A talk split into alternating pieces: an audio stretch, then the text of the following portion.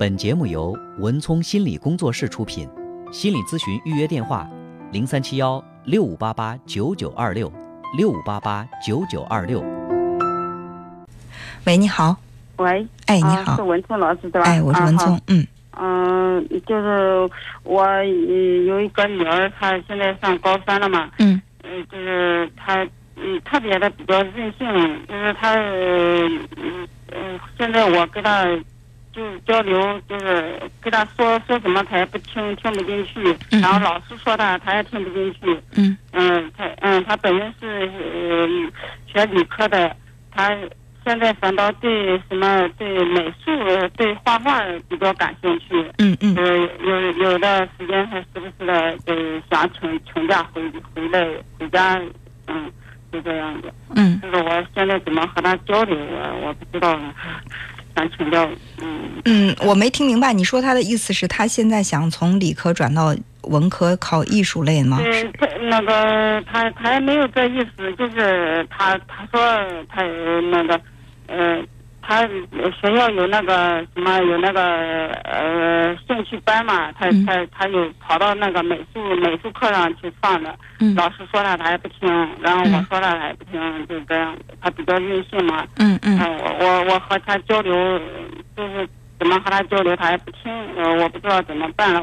如果说这个跟他交流他不听的话，我觉得就暂时停止交流。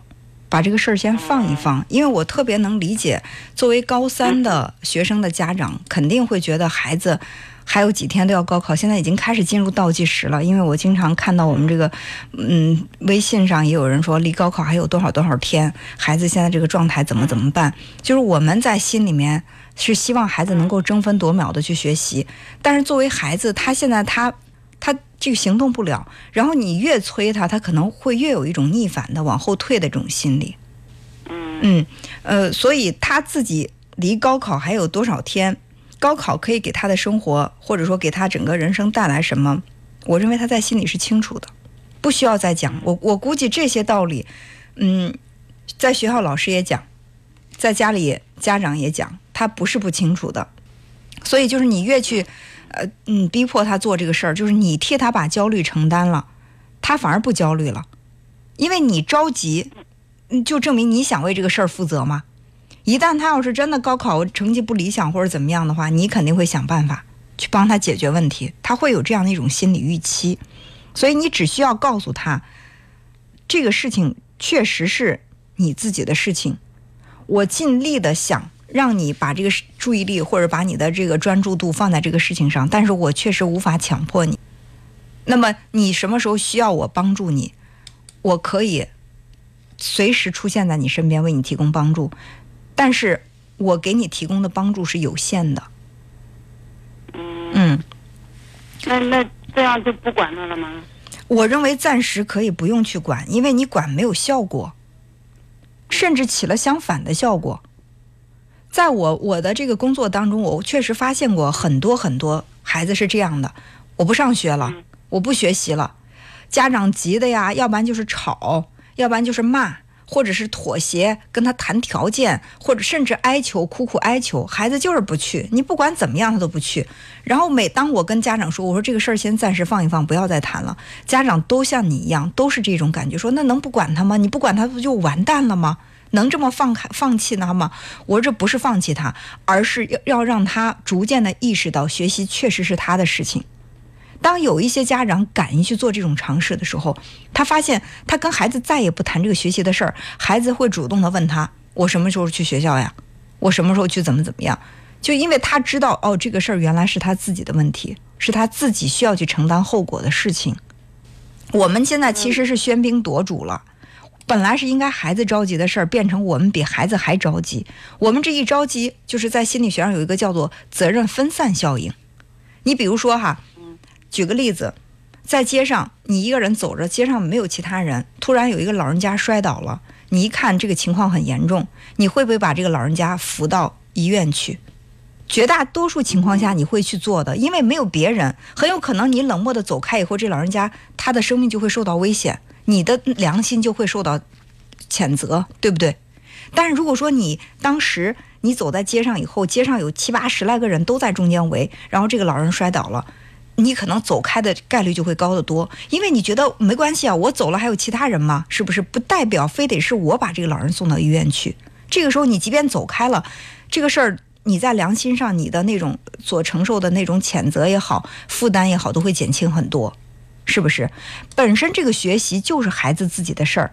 现在呢，爸爸着急，妈妈着急，老师着急，爷爷着急，奶奶着急，一群人都在着急，就好像这个学习是那个摔倒的老人，本身是孩子自己的事儿。现在周围围了一圈人，他就会觉得有这么多人在替我承担这个责任，我其实不用那么着急的。嗯，我他最近的呃情呃就是学习那个比较烦躁，他他有时间他都不让别人说他一句，说他一句他。这这一段还要给给老师说，他他他有时间他他说想回来，回来上上次回来了，我说就是呃说随便说了他一句，他他又要闹着要要离家出走，他他说他学校也他跟老师还说学校也不想待，家里也不想待，嗯，就是出现这个呃脾气非常烦躁这种这种现象。可以啊，离家出走你就让他走啊。因为他已经十十八岁了嘛，对吧？你离家出走，我不在金钱上我不会给你支持，因为你的行为本身是我不认可的，所以我也不会在经济上给你支持，什么都没有。你觉得能走多远你就走走试试看看，真的就是不管是对自己的身边的爱人也好，孩子也好，我觉得你确实是是要稍微舍得一点的，舍得让你所爱的人吃点苦头，这其实对他的成长更有好处。因为他觉得我，我在我不上学，我吓唬不住你，我就用离家出走来吓唬你。